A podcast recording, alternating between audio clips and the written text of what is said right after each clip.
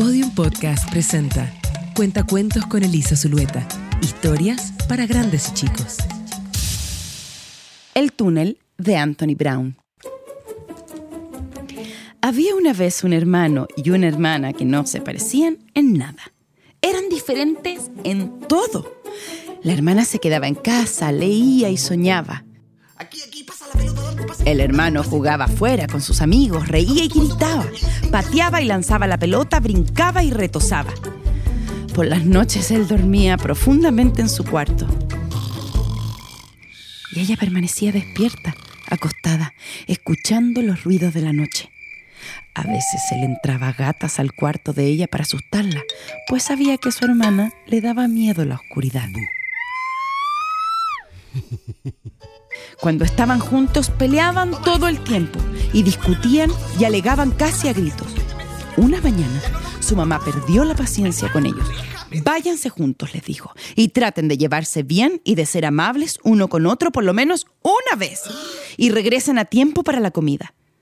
Pero el niño no quería que su hermano lo acompañara. Se fueron a un terreno baldío. ¿Por qué quieres venir? se quejó él. No es mi culpa, dijo ella.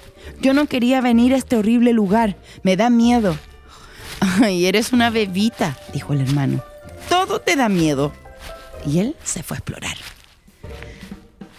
Oye, ven acá, le gritó su hermana poco después.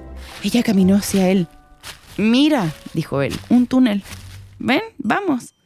Vamos a ver lo que hay al otro lado. No, no, no debes hacerlo, dijo ella.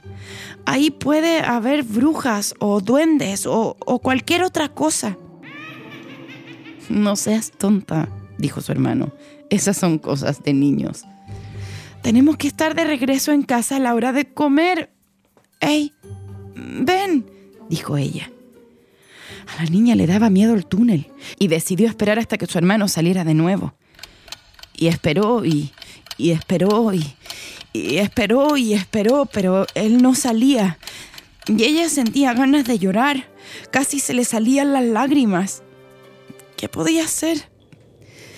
Y tuvo que seguirlo por el túnel. Y el túnel estaba oscuro y húmedo y refaladizo.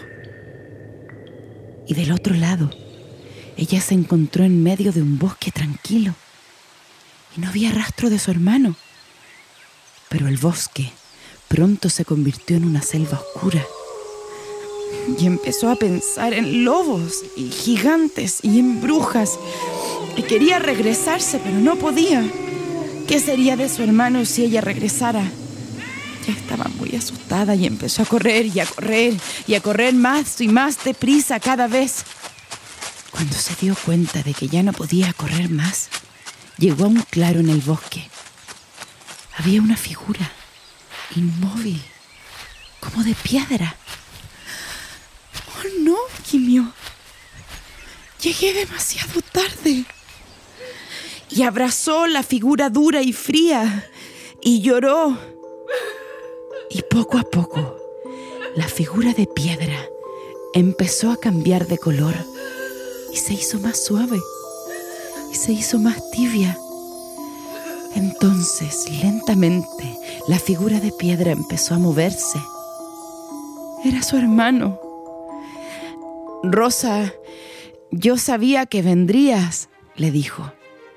Se tomaron de la mano y corrieron de regreso, atravesaron la selva y cruzaron el bosque, entraron al túnel y salieron de él, juntos, los dos. Y cuando llegaron a su casa, su mamá estaba poniendo la mesa. Hola, les dijo. Los noto muy callados. ¿Está todo bien? Rosa le sonrió a su hermano. Y Juan le sonrió a ella también.